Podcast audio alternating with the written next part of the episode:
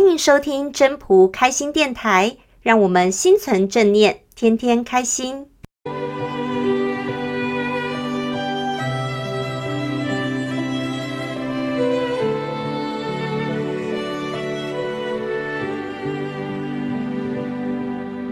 各位朋友，大家好，我是主持人 Marie。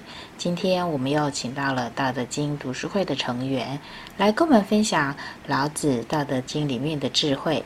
现在我们就赶快来听听他的分享吧。大家好，我是 Jessica。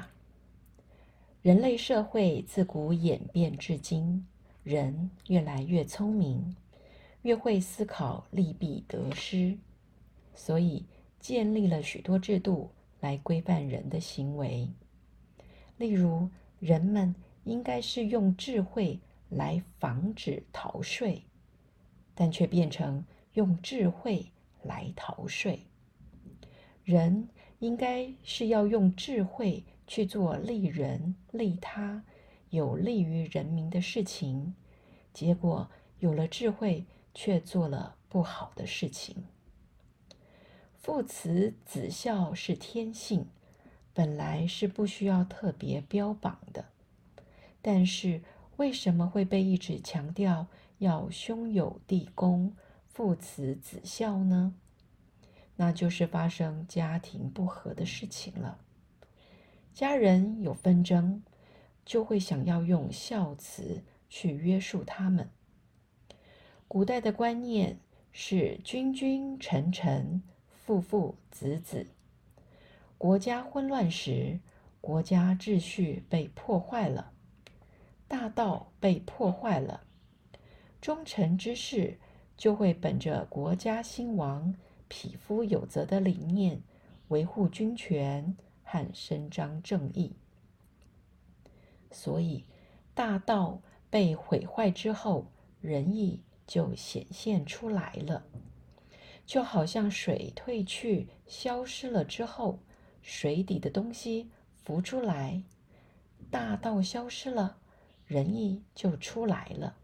《道德经》第十八章说：“大道废，有仁义；智慧出，有大位；六亲不和，有孝慈；国家混乱，有忠臣。”三国时代的王弼为《道德经》写下注释，他说道：“鱼相忘于江湖，则相如之德生也。”这是说，鱼平常生活在水中，不觉得水很重要，一旦水消失了，才发现没有水不行，必须以水为生。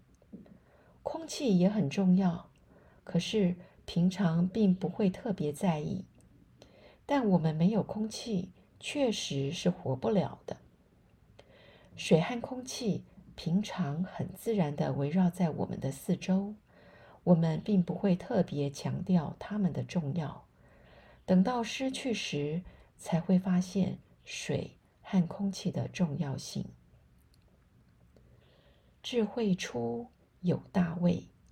聪明灵巧是人的思想和做法，这是人的运作，可以被控制、被造假，这是不自然的。六亲不和，家庭失和，破坏关系，自然而然会有人修复。孝顺仁慈是道，人道做得好，就是天道。走向天道的运作。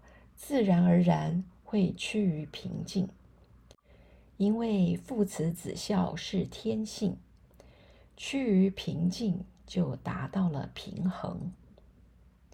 国家混乱有忠臣，混乱使国家秩序失守，失去正常运作，自然而然就会有人出来修复秩序，忠于国家社稷。往自然的方式调整，虽然会有动荡，最后还是会回归平衡。平衡就是道的显现。这世上之事分分合合，非常多变，只要了解情况，看清现状与背后的意义，对事情了然于胸，就能顺道而行，顺势而为了。谢谢大家的收听。要是你喜欢今天的分享，请记得帮我按赞、订阅，还要打开小铃铛。如果你是在 Pocket 收听的，除了订阅跟分享之外，也别忘了给五颗星的评价哦。我们下次再见喽，拜拜。